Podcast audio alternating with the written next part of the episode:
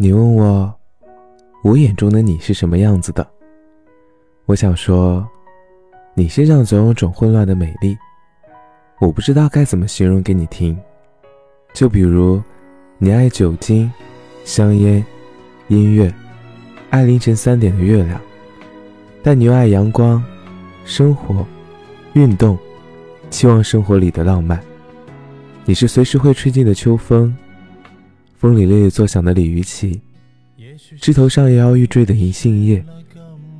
你身上总有动人的决绝，你总在义无反顾的爱人。你渴望爱，因为你得到了太少的爱。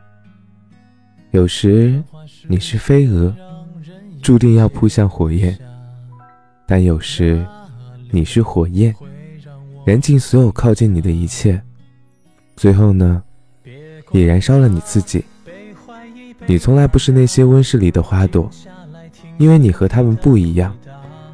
我知道你勇敢、热烈、自由，但是这种破碎的美丽太动人了。如果可以的话，我还是期望你无需破碎，哪怕没有那么美丽，哪怕平凡到丢进人海里再也找不到。我期望你。度过世上最平凡又没有波澜的一生。